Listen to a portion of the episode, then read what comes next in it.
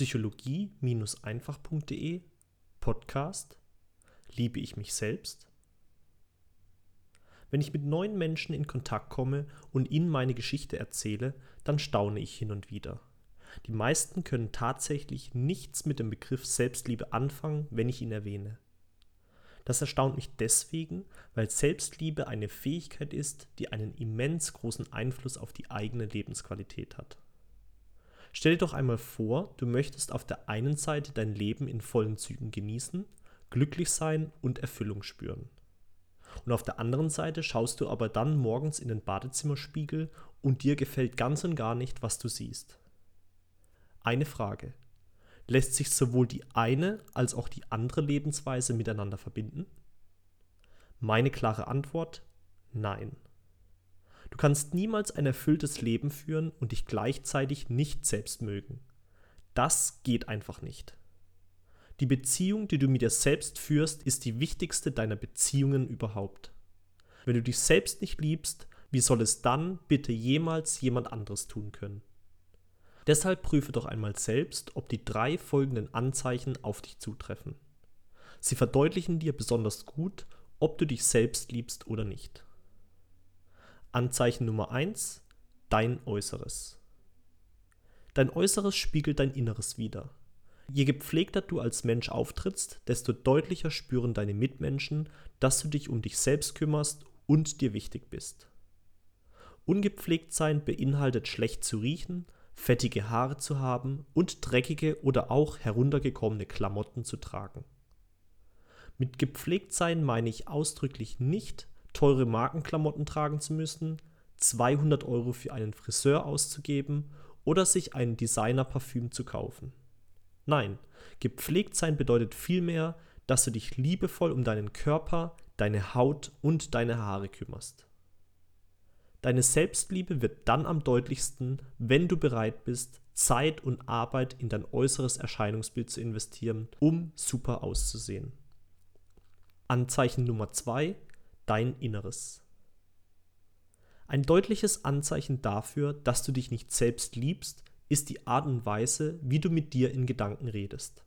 Hast du schon einmal darauf geachtet, welche Worte, welche Beschimpfungen und welche Erniedrigungen tagtäglich durch deinen Kopf wandern?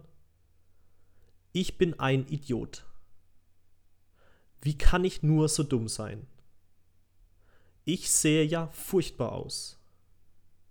Und speziell für Männer, oh mein Gott, war meine Leistung heute wieder schlecht.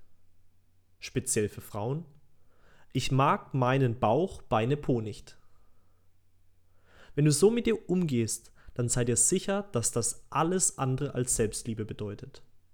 Um dir zu zeigen, dass diese Art von Selbstgespräch komplett unnötig und Zeitverschwendung ist, möchte ich dir folgende provokante Fragen stellen, die dich garantiert zum Umdenken bringen werden. Erstens, welchen Vorteil habe ich denn davon, wenn ich so mit mir rede? Zweitens, was ändert sich tatsächlich an meiner Situation, wenn ich das zu mir sage?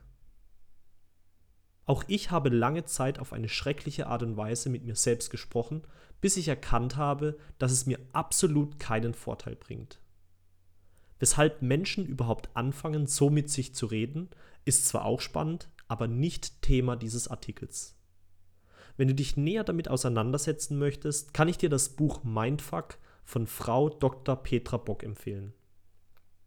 Was ich dir anstattdessen an dieser Stelle mitgeben möchte, ist, dass ich selbst meine negativen Selbstgespräche durch zwei Übungen so gut wie losgeworden bin. Ich habe eine Zeit lang positive Affirmationen aufgesagt. Und zweitens, ich habe jedes Mal, wenn ich mich dabei erwischt habe, negativ über mich zu denken, innerlich Stopp gesagt und das Gedachte sofort in einen positiven Gedanken umgewandelt. Zum Beispiel von Ich bin so dumm zu Stopp, nein, ich bin wahnsinnig intelligent und darf Fehler machen. Warum probierst du diese zwei Strategien nicht auch mal für dich aus? Sie werden dir deswegen helfen, weil negatives Denken nicht zu deiner Essenz gehört, sondern lediglich eine schlechte Angewohnheit ist.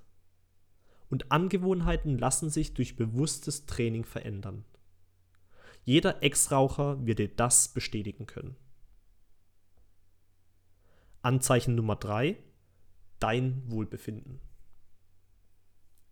Das für mich deutlichste Anzeichen überhaupt, ob du dich selbst liebst oder nicht, ist, wie gut es dir geht. Denn dein Gemütszustand ist ein wahnsinnig guter Indikator dafür, wie sehr du dich um deine eigenen Bedürfnisse kümmerst. Geht es dir konstant schlecht, dann kann das an den folgenden drei Gründen liegen. Erster Fall, du kennst deine Bedürfnisse nicht und hast deshalb natürlich keine Ahnung, wie du sie stillen kannst. Zweiter Fall, du kennst deine Bedürfnisse, weißt aber nicht, wie du sie am besten stillst. Und der dritte Fall, du kennst deine Bedürfnisse, weißt, wie du sie stillen kannst, aber machst es nicht, weil du Angst vor den nötigen Handlungsschritten hast. Im ersten Fall empfehle ich dir, verschiedenste Quellen zum Thema Bedürfnisse zu recherchieren, um dir bewusst zu machen, welche menschlichen Bedürfnisse es überhaupt gibt. Bei meinen eigenen Recherchen gehe ich gerne wie folgt vor. Erstens, ich suche nach mehreren Experten zu diesem Thema. Zweitens, ich schaue mir die Werke dieser Experten an. Drittens, ich nehme mir von jedem genau das heraus, was sich für mich stimmig anfühlt.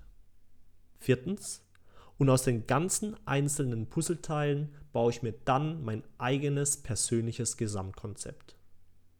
Zum Thema Bedürfnisse kann ich dir als Start meinen Artikel Welche Grundbedürfnisse habe ich als Mensch empfehlen. Meine Einflussquellen dort waren zum Beispiel Abraham Maslow und Tony Robbins. Im zweiten Fall empfehle ich dir, auszuprobieren. Viel auszuprobieren. Hier macht es absolut keinen Sinn, sich den Kopf darüber zu zerbrechen, was dir Spaß machen könnte und was nicht. Warum?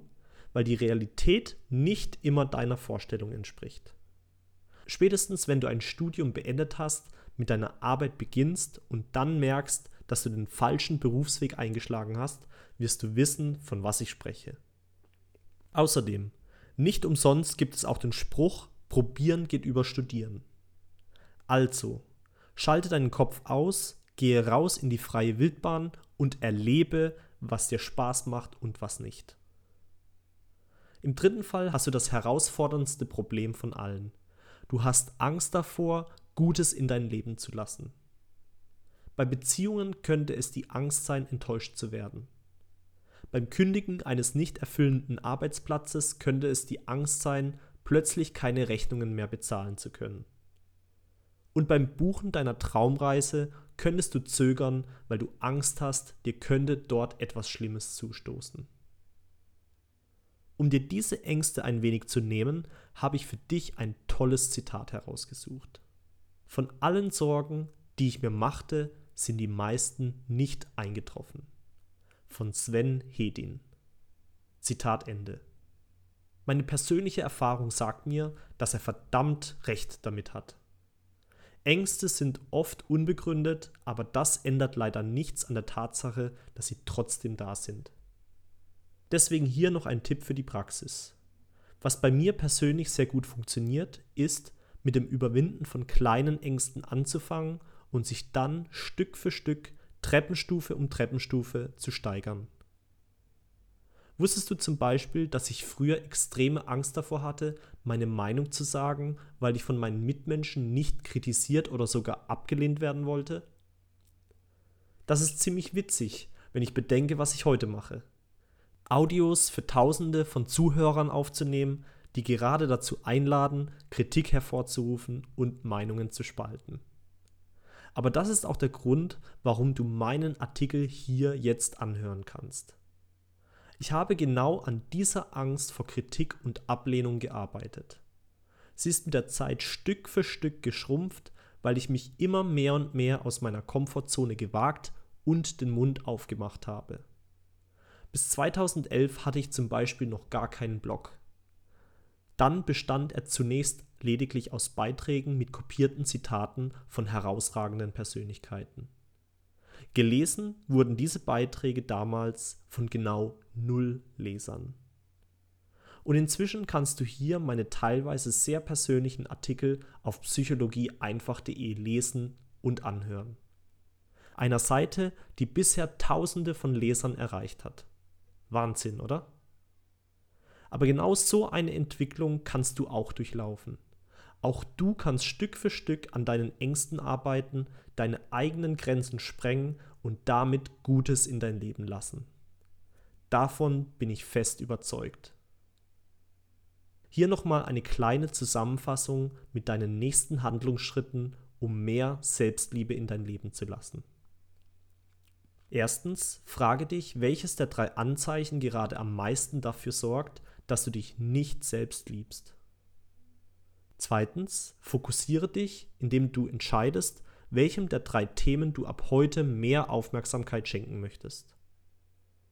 Drittens, fange an, dir in dem ausgesuchten Bereich bewusst etwas Gutes zu tun. Ich wünsche dir viel Spaß beim Umsetzen. Dein Aljoscha.